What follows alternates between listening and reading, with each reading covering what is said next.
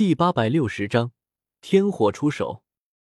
早在唐三和幽谷打起来的时候，天火尊者就已经通过直通的空间虫洞，悄无声息来到星界内。而我先前攻击幽谷圣者那一下，就是为了给天火尊者打掩护。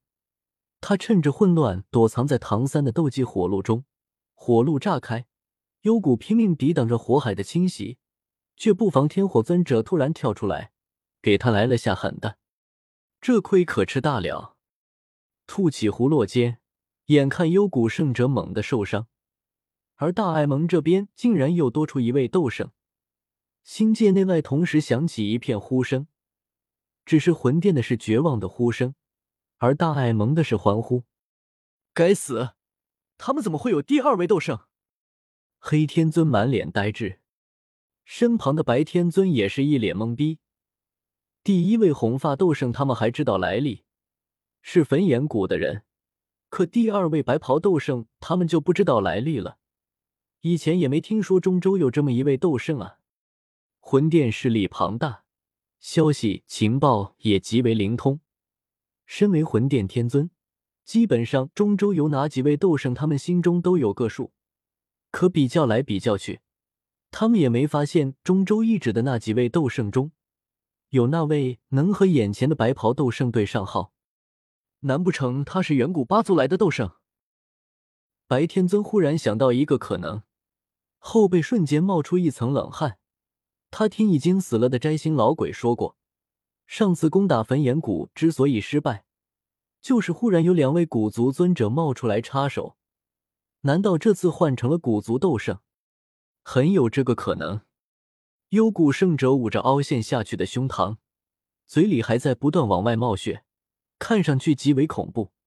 而那伤口上传来的剧烈痛楚，很是令他额头青筋暴起，用了很大的毅力才咬住牙，没有喊出声来。堂堂斗圣竟然偷袭，卑鄙！幽谷圣者瞪着天火圣者，大声骂道。天火圣者表情也有些尴尬，回头瞥了眼我。安道还不是我安排的，否则他怎么会干这种偷袭的事情？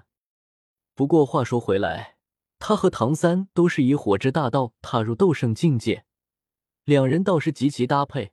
换做其他斗圣，他还没那么容易躲藏进别人的斗技中，并且掩盖住气息，不被幽谷圣者发现。唐三从远处飞过来，问幽谷圣者道：“我们很卑鄙吗？”幽谷圣者瞪眼。你们这还不卑鄙？就是魂殿也不会行如此下作手段。唐三顿时陷入沉默。天火尊者怕他顾忌强者尊严，放弃继续对付幽谷圣者，便想开口劝一劝。毕竟当初他也很有强者尊严，结果和那小子在一起待久后，形势好像怎么爽怎么来。然后他就听唐三说：“既然如此，老夫也只好杀了你。”这样就没人说我们卑鄙了。天火尊者，亏他还想怎么劝说唐三呢？结果感情这位是解决不了问题，就解决提出问题的人，杀了对方，就没人说他们卑鄙了，好像还有点道理。唐三、天火尊者两位斗圣并肩而立，朝幽谷圣者一齐飞去。明明只有两人，却给人一重一座厚重山脉在移动的感觉。幽谷圣者心口一闷，忌惮无比的看着对面两人。冰灵令还不快出来！你还想等到什么时候？幽谷圣者忽然大喝了声：“我不明所以，不知道这个冰灵是什么人。”唐三却是面色微变，挑了挑眉，环视四周虚空，然后便看见一道空间裂痕陡然出现，一个身着蓝袍的老者。缓缓出现在这里，有恐怖的气息从这老者身上扩散而出，分明也是一位斗圣。之前见到魂殿与大艾蒙足足九位尊者，万剑阁、黄泉阁、风雷阁、丹塔，他们就以为这已经很厉害了。可知道这一刻，他们才发现自己的想象力实在太贫乏了。看看，眼下斗圣都出来了，而且不是一位两位。魂殿和大艾蒙两边的斗圣是一个接一个的冒出来，如今达到了恐怖的四位。这、这大爱盟怎么会这么强大？王晨双眼茫然，不明白这世界究竟是怎么了。想他黄泉阁也是四方阁之一，可却一位斗圣都没有，扔在眼前的战场上，似乎都有些不好意思拿出手。冰灵，没想到你竟然也来了。唐三沉声说道：“这冰灵不是别人，正是焚炎谷的老对头，冰河谷的那位斗圣。”我微微蹙额，仰头看着那蓝袍冷脸的老者。才刚到中州那段时间，我就听说冰河谷可能有一位斗圣强者，没想到直到今天才见上面，看上去似乎也很厉害。那浩瀚如海的气势根本不输唐三。你能来，老夫也能来。丁凌冷冷看着唐三，扫了眼战场，见幽谷已经受了不轻的伤，不由问道：“幽谷，你还行吗？”幽谷脸色一黑：“我只是不小心才被对方偷袭到，那个斗圣看样子只是新晋斗圣，就由老夫来对付，你去对付唐三就是了。”丁凌颔首，整个人没有多话，直接朝唐三杀去。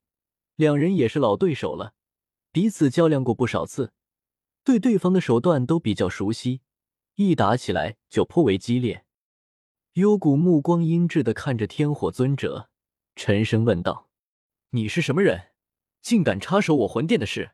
老夫以前怎么没听说过你？”天火尊者想了想，瞥了眼星界内的我，大概是我晋升斗圣的时候，没有请中州各方势力来观礼。幽谷，哼，看你这样子，恐怕你才晋升斗圣没多久吧？也敢与我幽谷为敌，真是不知死活！幽谷桀桀冷笑起来，便要对天火尊者动手。